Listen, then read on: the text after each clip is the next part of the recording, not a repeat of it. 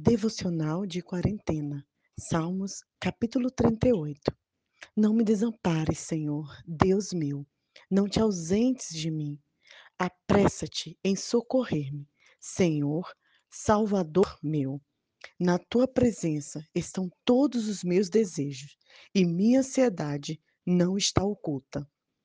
Estou aflito e muito quebrantado.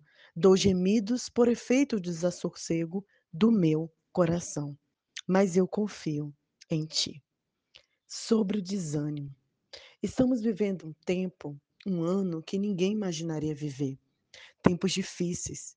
Uma pandemia que veio e mudou todos os nossos projetos e sonhos. Nos estagnou, tirou-nos da rotina ou nos colocou em outra rotina tirou-nos da zona de conforto, talvez do emprego e de tantas outras coisas que nós passamos. Para algumas famílias, inclusive, perderam até um ente querido ou, no nosso caso, uma amiga muito próxima. Nesses momentos, é muito comum sentirmos o desânimo. Os templos estavam fechados e não haviam como cultuar, cultuarmos em conjunto.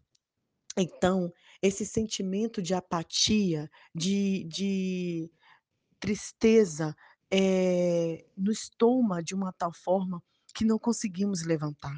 O mesmo aconteceu com o salmista.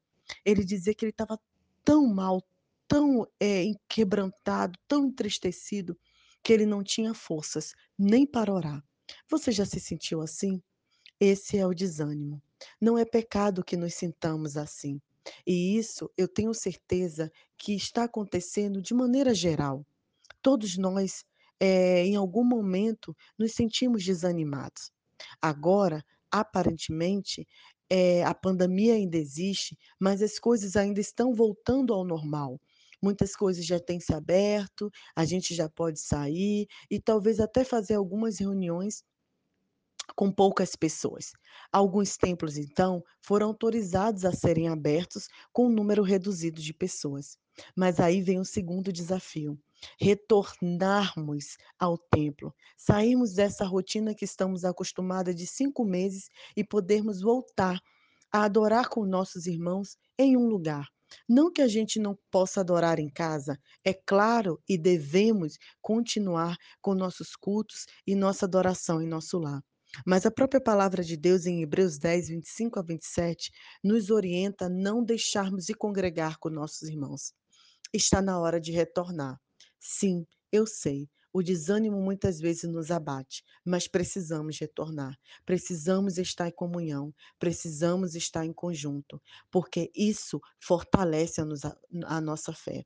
A palavra diz que andando um ao lado do outro, aconselhando um ao outro em amor, nós prosseguiremos. Sim, você está desanimado e nem por isso você perdeu a salvação, ou está em pecado, ou é uma pessoa que não conhece a Cristo. Com certeza, você tem uma experiência real com Ele.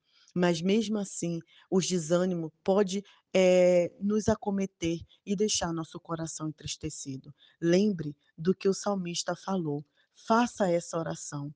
Senhor, não me desampare, não se ausente de mim, socorre-me, salva minha alma e a minha mente. É muito interessante que a palavra também diz que todos os anseios e desejos ele colocou para o Senhor. Qual tem sido o seu maior desânimo? Qual tem sido o seu anseio e desejo? O que está acontecendo em seu coração? Por que não ou porque sim retornar à comunhão? Pense sobre isso, ore ao Senhor com relação a isso, é, faça um voto com Ele, é, experimente as maravilhas que Ele tem para você. Mas, se chegou o tempo de voltar, volte. Estarmos juntos, congregando, é sempre melhor. Domingo, depois de cinco meses, eu consegui reunir é, na casa de um irmão com mais ou menos oito é, pessoas para cultuarmos, congregarmos juntos. Como foi gostoso ler a palavra juntos, como foi gostoso a gente poder cantar louvores ao Senhor junto. Isso fortalece a nossa fé. Desânimo? Sim, ele acontece, mas o nosso Deus é maior. E o Espírito Santo que há em você, ele te levantará e Deus te socorrerá. Deus abençoe a sua vida, eh, que o Senhor renove as suas forças e que você retorne no tempo certo para congregar em comunhão. Um grande abraço, Nai Duarte, Moçambique.